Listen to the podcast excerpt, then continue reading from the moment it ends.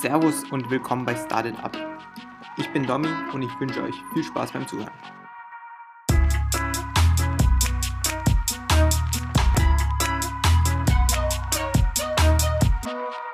Nach 13 Jahren Arbeiten im Finanzsektor gründet meine heutige Gesprächspartnerin Alexandra Pastolnik ihr erstes Startup Kiligate.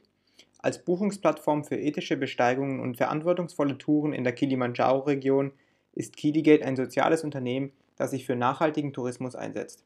Heute ist Alexandra Gründerin von Fair Voyage, eine Reisebuchungsplattform, die sicherstellt, dass sich eine Reise positiv auf die lokalen Gemeinden auswirkt, zur Wiederherstellung und Erhaltung des natürlichen und kulturellen Erbes beiträgt und das Klima schützt. In unserem Gespräch erzählt Alexandra ihren außergewöhnlichen Weg von der Bankdirektorin zum Impact-Entrepreneur. Servus Alexandra und vielen Dank, dass du dir die Zeit genommen hast. Ja, hallo Dominika, freut mich. Danke für die Einladung. Ja, man sieht auf deinem LinkedIn, du hast einen sehr starken Finance-Background. Möchtest du vielleicht ähm, mal auf deine einzelnen Stationen eingehen? Wo warst du überall und was waren da so deine Tätigkeiten? Gerne. Es fällt mir immer ein bisschen schwierig, meinen Hintergrund kurz zusammenzufassen, ähm, weil ich recht viele verschiedene Stationen durchgemacht habe. Aber um es ganz kurz zu fassen, ich war über zwölf Jahre im, im, im Finance äh, tätig, wie du richtig erkannt hast. Mein Hintergrund klassisch ist Mergers, Acquisitions und Strategie, äh, spezialisiert auf ähm, den Finanz-, den Banksektor. Das habe ich zwölf Jahre lang gemacht, äh, in, auch in verschiedenen Ländern gelebt, London, Hongkong, Singapur, Madrid ähm, und seit acht Jahren jetzt in der Schweiz. Und die letzten fünf Jahre ähm, hatte ich dann ein privates Projekt gemacht und ein Impact-Startup gelauncht in einem ganz anderen Nicht-Finance-Bereich. Ja, sehr interessant. Ähm, genau auch gerade die Tatsache, dass deine Startups nicht im Finance-Bereich sind, macht das Ganze sehr interessant. Vielleicht ähm, nochmal ganz zum Start, äh, wo hast du auch studiert? Du, ich habe gesehen, du warst auch nicht sehr viel in Deutschland, was das Studium angeht. Äh, nee, ähm, und hier noch kurz zur Info. Also ich bin Österreicherin. Ich habe mein Grundstudium, hatte ich, ähm, das ging vier Jahre, dieses klassische Magisterstudium. Das hatte ich in zwei Jahre davor in Österreich verbracht und zwei Jahre auch damals schon mit Semester im Ausland. Aber mein Grundstudium hatte ich ähm, in Krems in Österreich äh, gemacht. Und da auch ähm, ganz relativ klassisch, sage ich mal, Management studiert und dann für den Master nach Hongkong. Ähm, ja, über Umwege. Also ich hatte genau internationales Management. Lang hieß das, äh, es hatte, das Studiengang hatte einen sehr langen Titel, exportorientiertes Management EU, NASI, ASEAN, NAFTA. Aber es war eigentlich klassisch internationales Management mit einem Export International Trade Focus. Ähm, genau, und den Master in Finance, den ich in Hongkong gemacht hatte, das kam dann erst aus meiner ersten Arbeitserfahrung im Banking wo ich festgestellt hatte, dass ich ein Talent oder, oder ein Vergnügen an Zahlen habe und an Excel-Modellierungen. Und ich hatte seinerzeit dann gedacht, oh, ich sollte doch mir überlegen, oder das fand ich damals ganz spannend, um, Quantitative Analyst im Finanzbereich mit Hedgefonds werden. Und das war der, Grund, äh, der Hintergrund, wieso ich dann einen Master in Finance mit einer Spezialisierung in Financial Engineering gemacht hatte. War aber aus Österreich raus ursprünglich nicht geplant gewesen. Mhm. Ja, und eine Station war dann ähm, McKinsey auch während dem Studium. Da würde mich interessieren, ähm, was man bei einer Strategiebereitung im Bereich Corporate Finance so genau macht. Bei McKinsey spezifisch meinst du, in dem Praktikum? Ja. Ja. Ähm, also ich war damals in dem, oh, das ist jetzt lange, lange her, ich kann mich nicht mehr genau erinnern, wie es hieß, aber das war eine Abteilung, die machte Corporate Finance, Research und Information. Da ging es sehr viel um, um klassische Bewertungsthemen, äh, Errechnung von, ich glaube, wir machten damals äh, ein Portfolio-Management-Modell, wir machten Berechnungen von Total Shareholder Value und Total Return-Analysen. Ähm, also ich habe damals eigentlich im Praktikum vielleicht für, für deine äh, Zuhörer ganz interessant zu wissen. Ich habe eigentlich erst durch mein Praktikum bei McKinsey gewusst oder gelernt, was macht man eigentlich in Corporate Finance. Also mir war das eben mit meinem Studium in internationalem Management komplett äh, fremd oder neu und da habe ich eigentlich zum ersten Mal so Corporate Finance Teamen ähm, einen Einblick bekommen. Also es war, was macht man klassisch als Praktikant? Es war eine Kombination aus zum ersten Mal mit Excel modellieren lernen. Was ist das eigentlich, ein Excel-Model zu bauen? Das war bei mir damals bei McKinsey so ein Aha-Erlebnis. Okay, so schaut ein Excel-Model aus. Ähm, und auch äh, es ging Richtung PowerPoint-Präsentationen für Kunden vorbereiten. Äh, so in die Richtung. Auch ein bisschen, ich glaube, das war ein bisschen Industrierecherche zu gewissen Märkten, wo die damals Kunden hatten. Ähm, genau, und vielleicht was interessanter ist für deine Zuhörer, weil du jetzt spezifisch das McKinsey-Praktikum ansprichst, über das hatte ich schon wirklich seit 15 Jahren nicht mehr nachgedacht. Aber ich war damals, ähm, ich habe in Österreich an der Fachhochschule studiert. Und in Österreich an der Fachhochschule und spezifisch an der Fachhochschule studieren, wo ich herkam, das war eigentlich äh, sehr gut anerkannt und die Fachhochschule vom Hintergrund her war so ein bisschen wie eine, wie eine Business School, wie eine St. Gallen oder EBS oder WHU. Aber in Deutschland war so der Eindruck im Allgemeinen, oh, Fachhochschule ist nicht so gut, weil die guten Leute gehen auf eine Universität. Universität.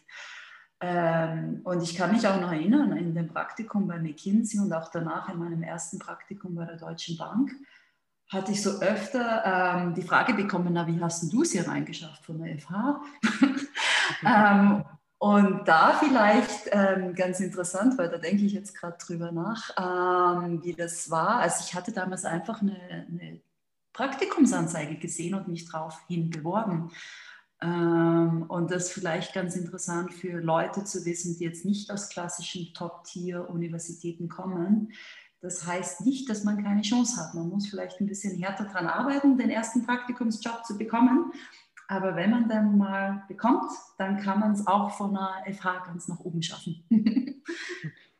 Ja, das ist ein guter Punkt. Äh, das ist sicherlich eine Sache, die äh, viele Leute da auch betrifft, weil eben nicht jeder jetzt, sage ich mal, in Mannheim oder so studiert ist das da sicherlich ein, äh, sehr interessant, das zu hören. Würdest du sagen, dass es jetzt, ich weiß nicht, inwiefern du da noch drin bist, aber würdest du sagen, dass es jetzt vielleicht schwieriger ist als damals? Ich weiß es ehrlich gesagt nicht, weil ich mich mit der Branche äh, und vor allem, wie ist es jetzt äh, vom Studium her, so einen Berufseinstieg zu fangen, ähm, anzugehen. Ich weiß es nicht, ehrlich gesagt, äh, was sich da in der letzten Zeit verändert hat. Im Allgemeinen ist natürlich der Arbeitsmarkt jetzt äh, extrem schwierig und wird immer schwieriger. Ähm, ich, äh, ich kann mir einfach vorstellen, einfach aufgrund der Ge Gesamtdynamik, dass es einfach im Allgemeinen schwieriger geworden ist. Sogar wenn wir ähm, bei Ferroyage, bei dem Impact Startup, das ich äh, gemacht habe und mache, äh, Bewerbungen bekommen haben, ist mir aufgefallen, dass die Leute extrem qualifiziert sind und schon extrem viele Praktika gemacht haben. Und also ich denke einfach, die allgemeine Arbeitsmarktdynamik ist schwieriger geworden.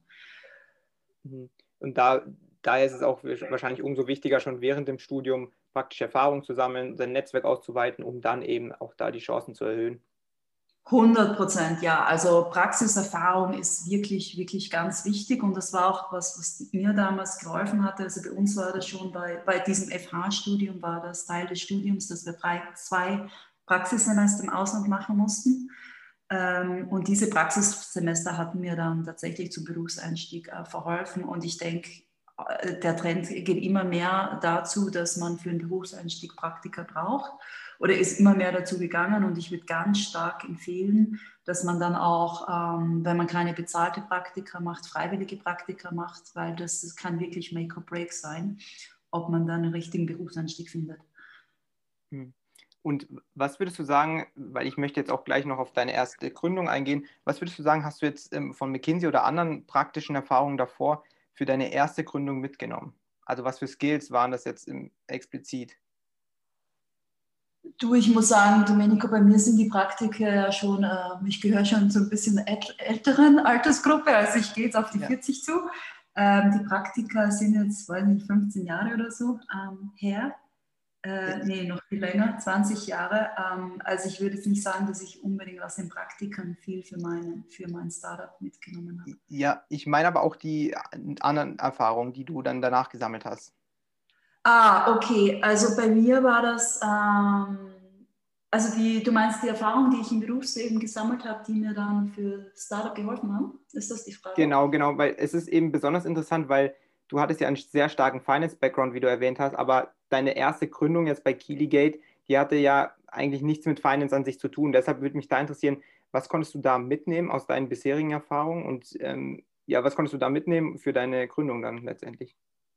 Mm, gute Frage. Also ich konnte ähm, zwei Sachen mitnehmen. Das eine ist, weil ich im Finanzbereich tätig war und viel mit Zahlen zu tun hatte, äh, fiel einfach diese klassische ähm, CFO- und Fundraising-Arbeit relativ leicht. Ja? Einfach, das ist eine Tätigkeit, die man halt machen muss, wenn man Startup macht, äh, mit Zahlen umgehen.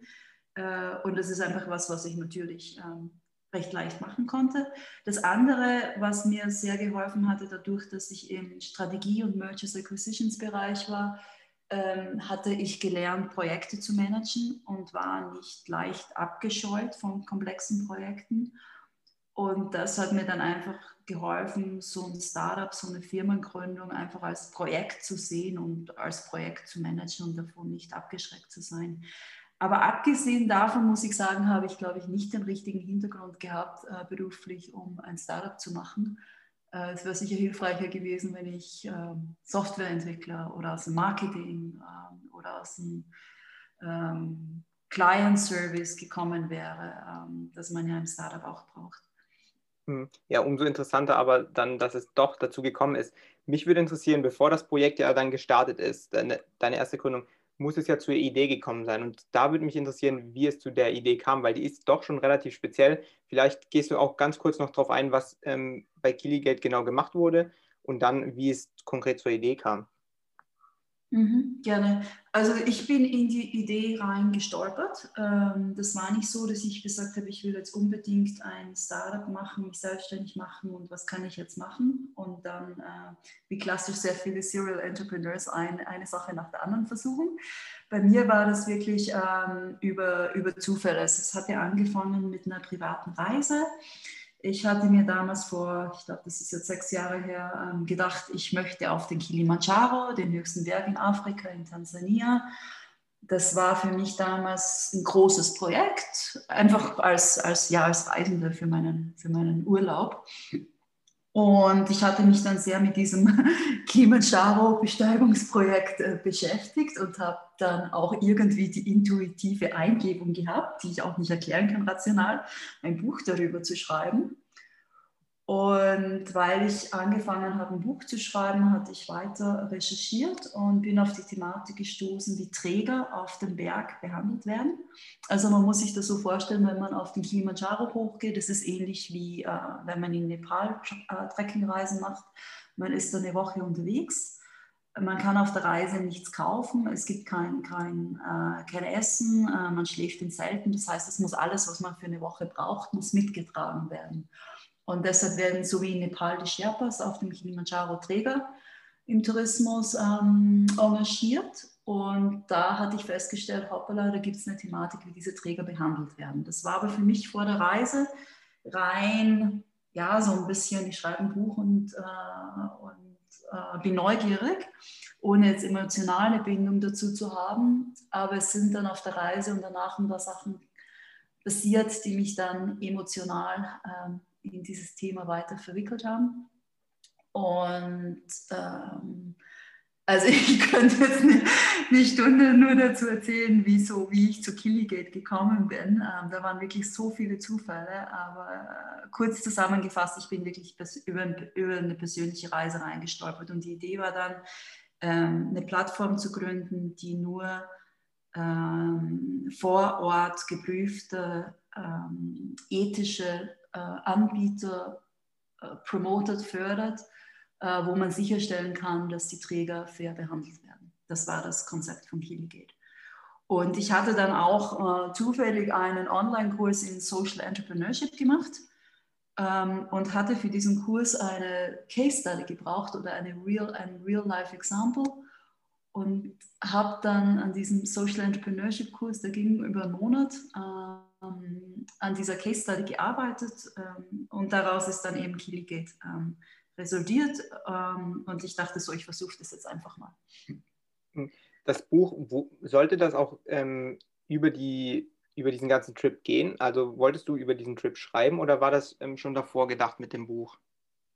Äh, das Buch war davor gedacht, das war, der, der Grund war, also es hatte zwei Gründe. Das eine war, also Kilimanjaro ist mittlerweile, gut, jetzt nicht in, in Corona-Zeiten, aber zuvor war das schon ein bisschen Massentourismus und ich wollte, es gibt verschiedene äh, Pfade oder Routen, die zum Gipfel führen und ich wollte nicht auf einer Route gehen, wo alle gehen. Ich wollte in die Wildnis, ich wollte äh, niemanden um mich herum sehen und hatte deshalb eine Route gewählt, über die es noch nicht viele Informationen gab. Ähm, das war das eine und da dachte ich, also die ursprüngliche Idee kam dann, ja, es wäre einfach nur interessant, so einen kurzen Reisebericht zu schreiben. Das war noch gar nicht als Buch gedacht. Und der zweite ähm, Gedankengang dahinter war, ich hatte dann festgestellt, dass ich ein bisschen ein Freak wurde zu diesem Projekt und sehr viel recherchiert hatte, wie man diese Reise angeht und wie man den richtigen Anbieter bucht und wie man die, äh, die richtigen, ähm, äh, das richtige Gear, also die Kleidung, die Ausrüstung organisiert. Und dann dachte ich mir, naja, nicht jeder hat Zeit und Lust, so viel zu recherchieren. Ähm, das, was ich recherchiert hatte, das könnte doch auch für andere interessant sein. Und so hat das eigentlich alles schon ein halbes Jahr, glaube ich, vor, vor der Reise angefangen mit dem Buchschreiben. Ja, zusammengefasst, dann, das Startup an sich kam eigentlich so zustande, erstmal aus eigenem Interesse, aufgrund der Reise, die du ähm, antreten wolltest, und dann eben während der Reise dieses Problem identifiziert, was du dann ähm, auch lösen wolltest. Und da muss man ja dann schon so ein gewisses Mindset haben, dass man dieses Problem sieht und das dann auch lösen möchte. Und äh, was war da so, wo war der Punkt, wo du gesagt hattest, okay, aus dem, ähm, aus diesem Problem, das möchte ich lösen und das möchte ich mit einem Produkt lösen. War das tatsächlich dieser Online-Kurs oder kam, war da noch was anderes davor? Äh, es waren einige Sachen. Ähm, also um, um kurz beim Buch zu bleiben, ich hatte festgestellt, dass im allgemeinen Schreiben, ja, es gibt ja auch diese berühmt-berüchtigten ähm, Morning Journals oder Journaling-Techniken, also wo man einfach sehr viel schreibt. Ähm, und ich hatte festgestellt, dass einfach der Prozess zu schreiben äh, war für mich ex persönlich extrem hilfreich, mehr über mich selber zu erfahren und was mir wichtig ist und hat mich auch dahin geführt, einfach der Prozess des Schreibens. Ähm, das zweite war, ähm, war ein emotionaler Grund. Also ich hatte mit meinem, ohne, also auf der Reise, ich hatte niemandem erzählt, dass ich ein Buch schreibe, weil ich niemanden beeinflussen wollte. Ähm, aber ich war natürlich sehr inquisitiv und hatte meinem Bergführer sehr viele Fragen gestellt. Und dann hat mein Bergführer mir seine Geschichte erzählt, wie er selber, als er als Träger zu arbeiten begonnen hatte, äh, fast das Leben verloren hätte. Ähm, also es war so, er war hoch am Berg oben, so ähm, 3500 Höhenmeter. Äh, es hatte geregnet, er war nass, weil die Zelte, die man den Trägern gab, äh, waren schlechte Qualität und das Regenwasser ist durch. Ähm, er ist dann zu so einem kleinen Gasofen äh, im Küchenzelt gegangen, den man verwendet, um, Essen auf dem Berg zu kochen. Und natürlich hat das nicht geholfen, ihn, ihn warm zu halten bei 3500 Höhenmetern. Am nächsten Tag, also er war schon extrem krank äh, morgens dann und ähm, er war noch immer in der nassen Kleidung und man hatte ihm dann nicht frische Kleidung gegeben oder runtergeholfen, sondern er musste weiterarbeiten.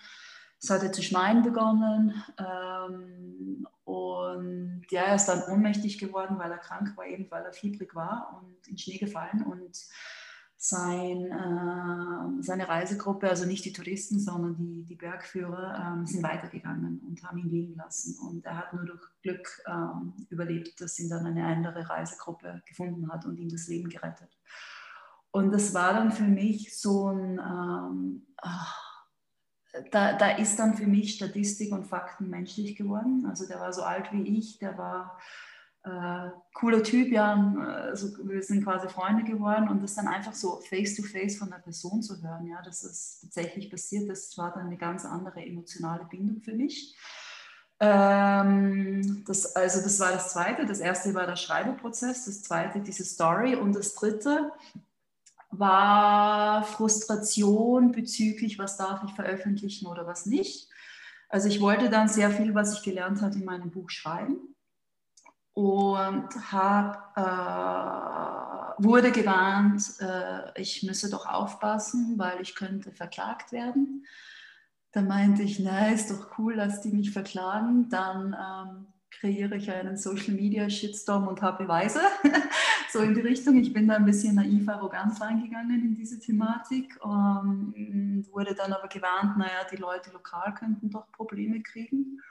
Und dann war ich ein bisschen stuck ähm, was mache ich jetzt? Und das, ähm, das war so diese Frustration ein bisschen. Wenn zu mir jemand sagt, äh, das, das, dürf, das darf man nicht transparent machen, das hat mich dann gereizt, ja. Ähm, da, das hat mich dann nicht mehr losgelassen.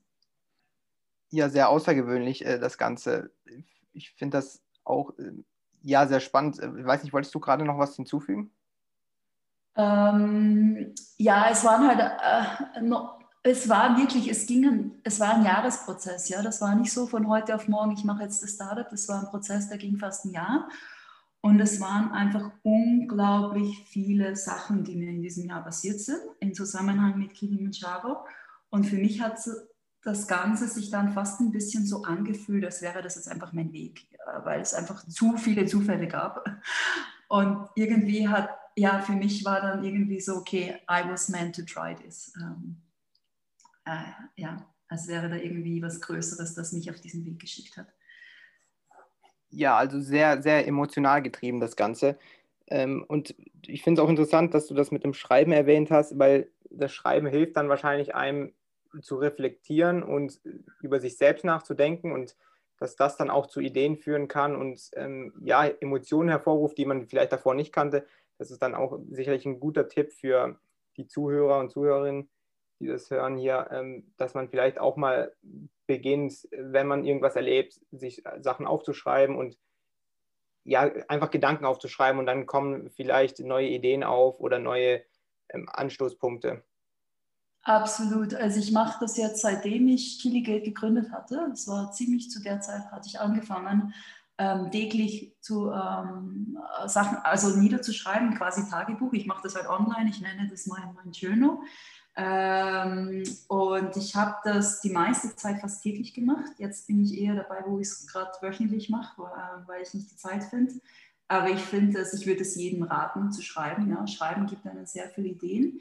Ähm, und ich würde auch, wie du gesagt hast, ähm, Erlebnisse. Ja. Es ist, äh, man kommt auf die Ideen, wenn man Sachen macht, andere Sachen. Ähm, diese Ideen passieren nicht, wenn man immer die gleichen ähm, Gewohnheiten hat, die gleichen Leute trifft, sich im gleichen Ort befindet oder zu Hause auf dem Sofa sitzt. Ja, diese, diese Ideen, äh, die passieren, wenn man, wenn man was anderes macht, wenn man, wenn man neue Erlebnisse sucht, wenn man neue Begegnungen hat.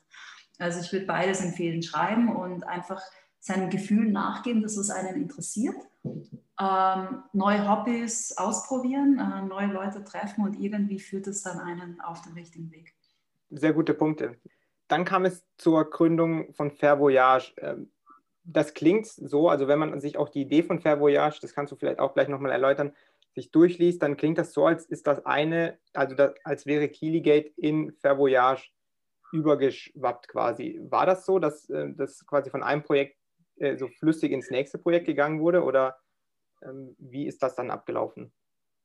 Genau, ähm, es war so, dass ähm, ich hatte, also bevor ich ähm, Kielige gegründet hatte, ähm, hatte ich noch eine Reise gemacht. Ich bin mit dem Fahrrad durch Afrika gefahren und durch diese Reise wurde meine Vision ein bisschen größer, zu sagen, ja, wenn man versucht, so ein Problem für Kilimanjaro zu lösen, ähm, solche Probleme gibt es doch auch anderswo, kann man sowas globaler aufsetzen.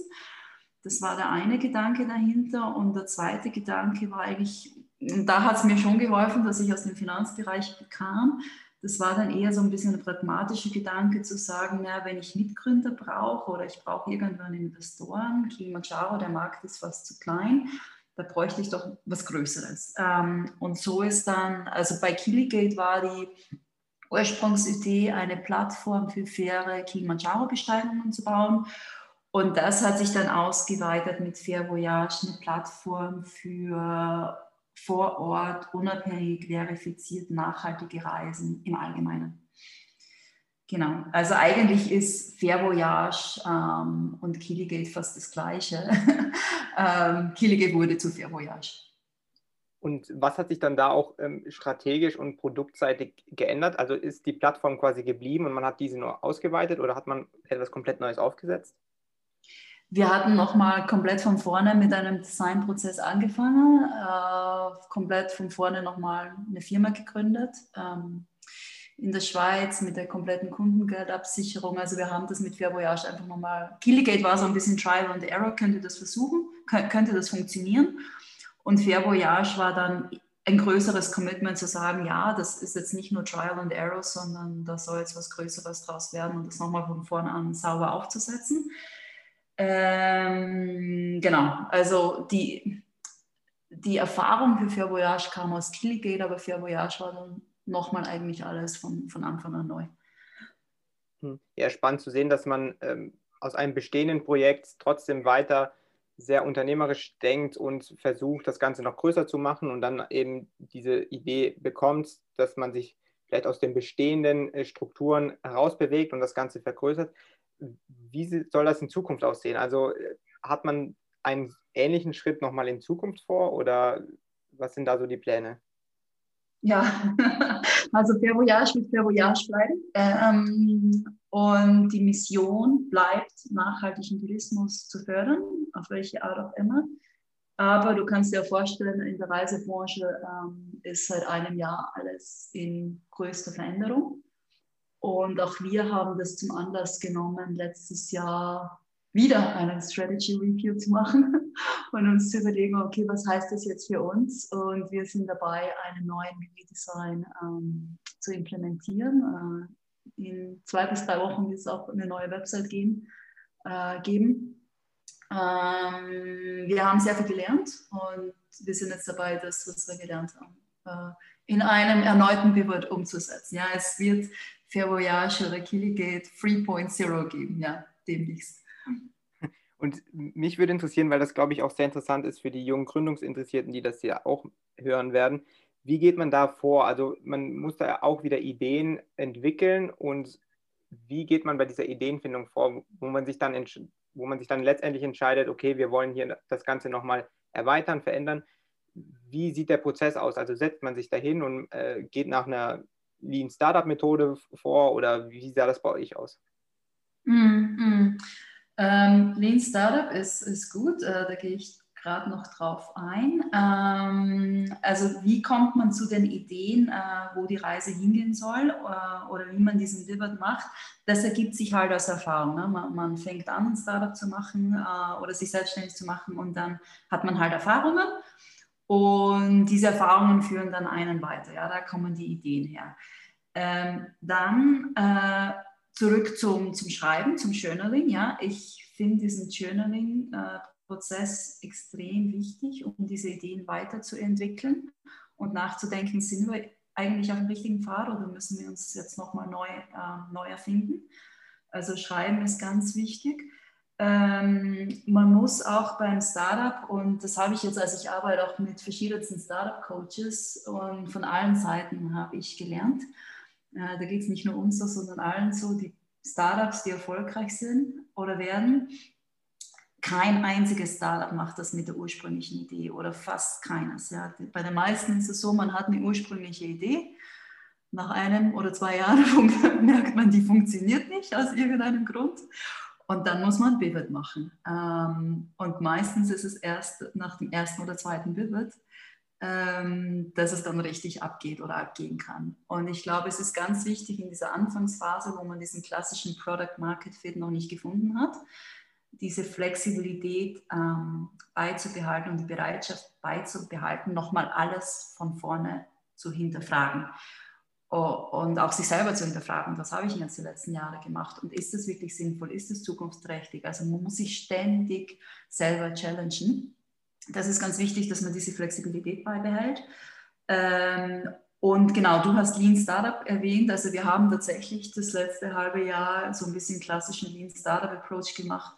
Wir haben dann angefangen, oder ich hatte angefangen, ähm, äh, oder was wir gemacht haben, wir haben Target Client Service durchgeführt und nochmal ganz von vorne, was will eigentlich der User, was will, will der Kunde, wer ist der Kunde, was will der Kunde und was sind unsere drei USPs, Unique Selling Points Äh, und wie muss jetzt das Design ausschauen, um wirklich auf die Kundenbedürfnisse einzugehen? Das ja, ist schon auch so ein bisschen wie ein Startup-Approach. Wobei eben, es ist ein Misch aus verschiedenen ähm, Ansatzpunkten, genau. Und wie unterscheidet sich so ein Pivot von einer Anfangsgründung, also gerade was die Ideenfindung und Umsetzung angeht? Naja, beim Pivot ist halt schon was da, ne? da hat man schon Erfahrungen gemacht. Ähm, ich würde sagen, ganz am Anfang, wenn man anfängt, ein Startup zu machen, dann ist die Energie natürlich total hoch und man geht mit Enthusiasmus rein und äh, man arbeitet erstmal ein paar Monate mit, mit großer Freude und alles ist möglich und man glaubt dann an, an seine ursprüngliche Vision und ja, alle sind happy. Mhm. Beim Pivot, der große Unterschied beim Pivot ist, dass er emotional schwierig ist. Ähm, nicht immer, aber oft ist er emotional schwierig, weil man von einer ursprünglichen Idee, ähm, die man liebgewonnen hat, die man verinnerlicht hat, Abschied nehmen muss. Man muss von gewissen äh, Partnern oder Kunden Abschied nehmen, äh, vielleicht auch von gewissen Teammitgliedern. Und also ich denke, ja, beim Pivot hat man zwar auf der einen Seite sehr viel Erfahrung gesammelt, die einen sehr stark machen kann, aber es ist auch ein emotional schwieriges Erlebnis, ähm, weil man sich verändern muss und Veränderung ist nie leicht. Und dann ist man halt nicht mehr mit der ursprünglichen Energie im Startup, sondern man macht ja den Pivot, weil irgendwas nicht funktioniert hat. Ähm, und deshalb muss man gerade als, als Founder oder Founder-Team sehr stark an sich selber auch emotional arbeiten, diesen Pivot richtig umzusetzen. Ja, cool. Also was ich bisher aus dem ganzen Gespräch mitnehme, sind ähm, so drei Punkte. Also einmal das Journaling, was du sagtest, ist, war sehr wichtig für dich, um auf deine Idee zu kommen und auch um dich selbst vielleicht besser kennenzulernen. Vielleicht da auch als Tipp für die jungen Zuhörer und Zuhörerinnen, ähm, eben sich da auch selbst Dinge mal aufzuschreiben, Gedanken aufzuschreiben und so dann auf neue Ideen zu kommen.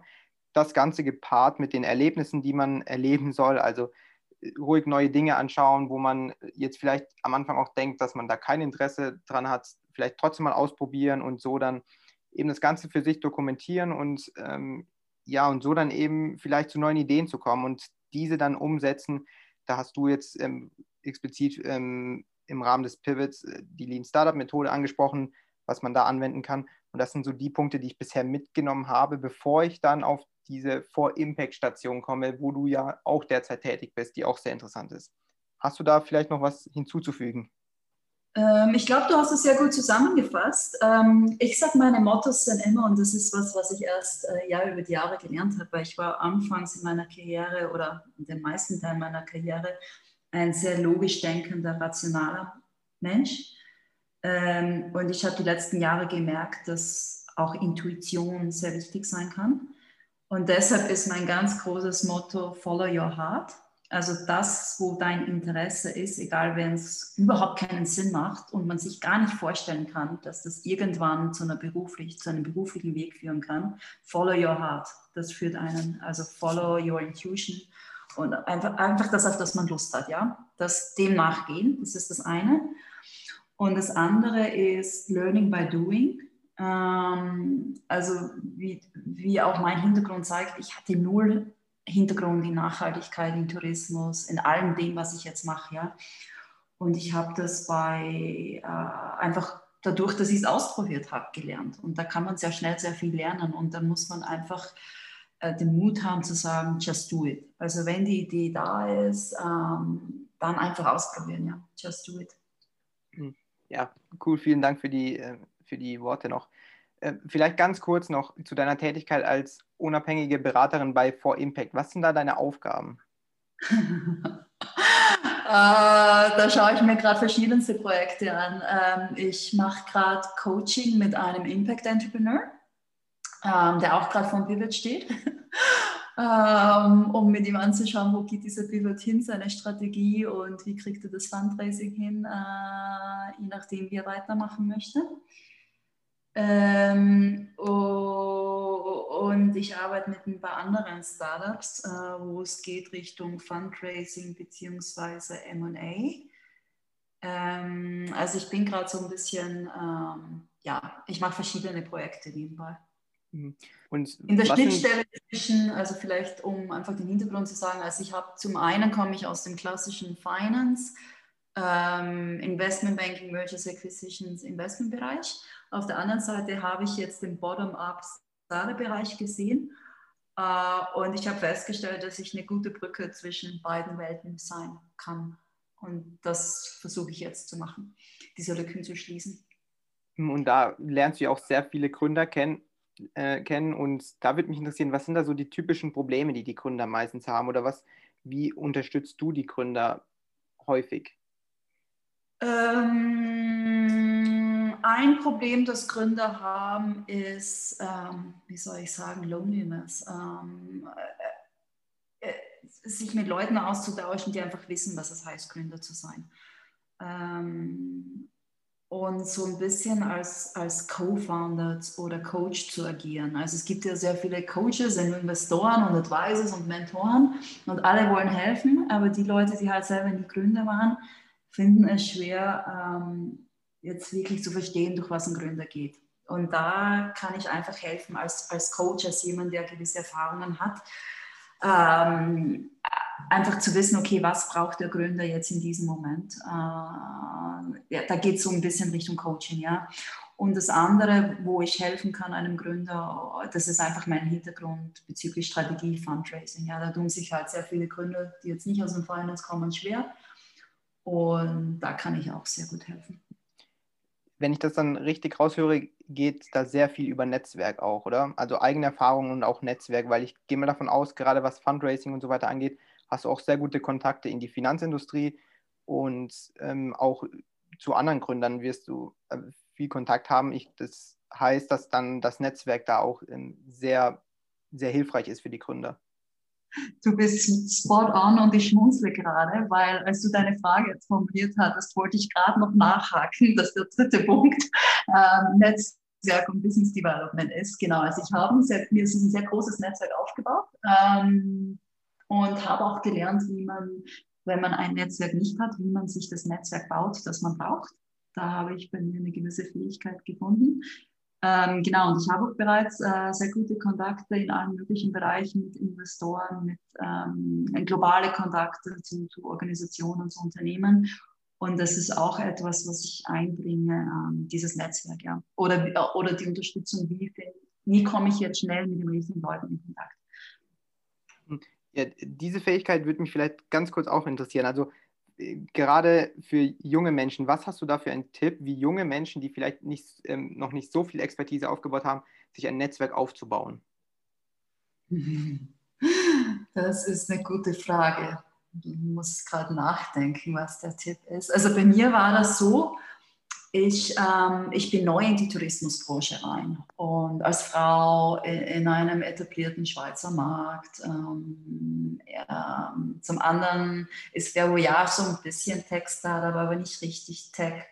Ähm, ich wurde halt ein bisschen ignoriert am Anfang und ich hatte gar keine andere Wahl, als mir ein Netzwerk aufzubauen. Und ich glaube, der Tipp dahinter ist Mut, Mut, Mut sich nicht denken, oh, ich bin ja nicht gut genug oder ich darf ja so und so diese Person gar nicht ansprechen, weil die ist ja viel zu erfahren oder viel zu senior. Nein, einfach den Mut haben, auf Leute zuzugehen und sich nicht zu denken oder zu fragen, bin ich gut genug, bin ich erfahren genug, bin ich alt genug, um mit, dieser Person in Kontakt zu kommen. Einfach probieren.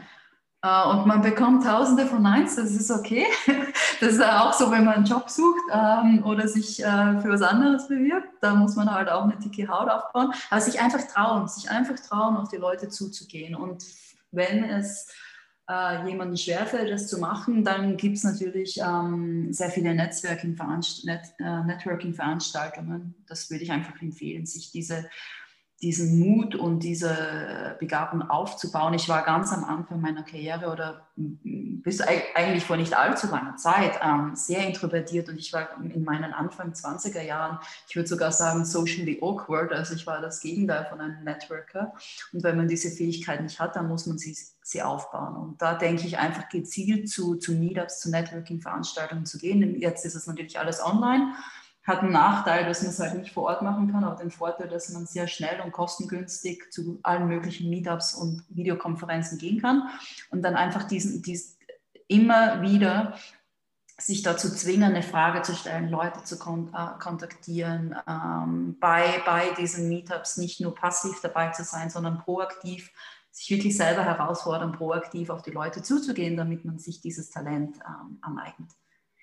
Ja, genau, also so sehe ich das auch. Und ich sehe gerade, dass dadurch, dass diese Netzwerkveranstaltungen online stattfinden, ist die Hürde viel geringer.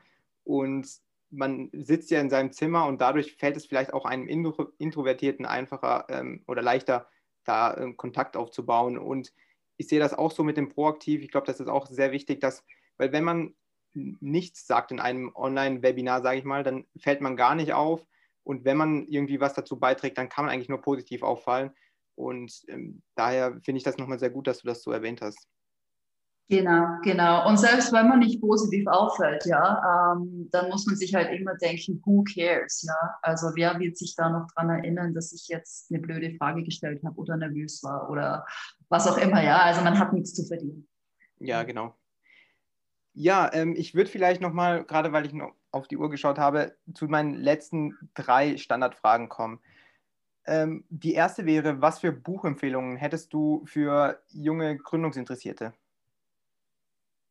Hm, Buchempfehlung. Ähm, gut, das heißt für Leute, die noch nicht gegründet haben. Also das Buch, ein Buch für die Leute, die sich für den Impact-Bereich interessieren.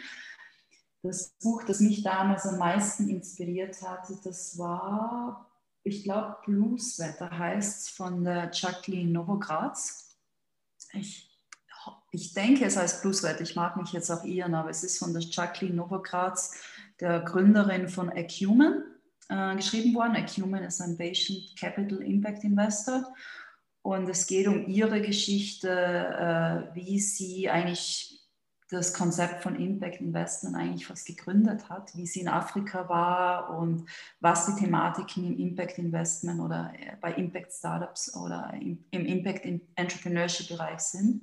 Also ich fand einfach ihr Buch extrem inspirierend, weil sie zeigt, was eine Frau erreichen kann, Learning by Doing, einfach selber den Weg gehen.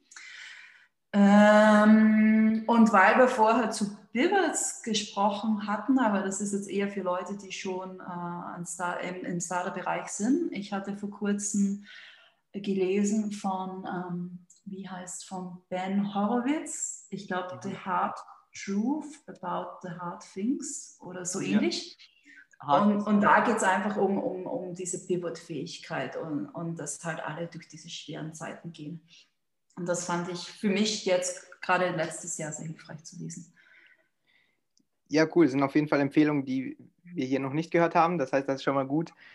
Ähm, als zweite Frage hätte ich, wen sollte ich denn unbedingt mal zu diesem Podcast einladen? Also muss keine explizite Person genannt werden, vielleicht ähm, eher ein Typ oder ähm, ja, vielleicht auch eine, einen konkreten Namen.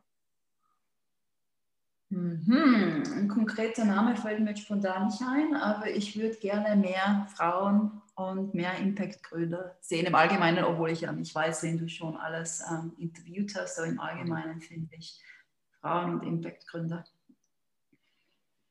Ja, genau, also da achte ich auch äh, selbst drauf, dass ich ähm, viele Frauen auch ähm, zu Wort bekomme, weil ich das sehr interessant finde, was die zu berichten haben und ähm, darauf möchte ich auf jeden Fall auch ähm, achten. Zu meiner letzten Frage, zum Abschluss nochmal. Was hättest du deinem 22-jährigen Ich jetzt mitgegeben? Ich hätte meinem 22-jährigen Ich mitgegeben, follow your heart, follow your heart. Ähm, du kennst wahrscheinlich diese, diese ähm, oft zitierte ähm, äh, dieses oft zitierte Quote oder Statement von Steve Jobs. Follow your heart and intuition, they somehow already know who you truly want to be oder so ähnlich. Und das hört sich sehr lofty an und sehr spirituell, aber ich habe die letzten fünf Jahre gemerkt, da ist was dahinter. Ja, also, und ich war zwölf Jahre lang rein rational, habe nur mit dem Verstand entschieden und habe jetzt gemerkt, dass da, also wenn man seinem Herz folgt und, sein, und lernt auf seine Intuition zu hören, dass das äh, zu unglaublich großen Wegen führen kann. Also, dare to follow your heart. Ja, perfektes Schluss, Schlusswort. Ähm, vielen Dank nochmal, Alexandra, für deine Insights. Sehr inspirierender Weg, den du da gegangen bist. Ähm, fand ich sehr interessant. Wenn ihr Zuhörer vielleicht mehr von Alexandra hören wollt, vielleicht über Impact Startups, aber auch über Entrepreneurship in allgemein, bin ich mir sicher, könnt ihr sie über LinkedIn kontaktieren, oder? Genau, LinkedIn ist das, äh, der beste Kanal für mich, mhm. genau. Ja, ansonsten bedanke ich mich und ich wünsche dir noch ähm, alles Gute. Danke, dir auch, Domenico. Viel Erfolg mit dem Podcast. Viel Spaß weiterhin. Danke, ciao. Tschüss. So, das war's mit der Folge. Vielen Dank fürs Reinhören. Ich hoffe, ihr konntet was mitnehmen. Schreibt mir auch gerne euer Feedback auf äh, LinkedIn, Instagram oder sonst wo. Würde mich auf jeden Fall sehr freuen und wäre sehr hilfreich. Ansonsten würde ich mich auch wieder freuen, wenn ihr beim nächsten Mal wieder einschalten würdet. Vielen Dank und ja, bis dann.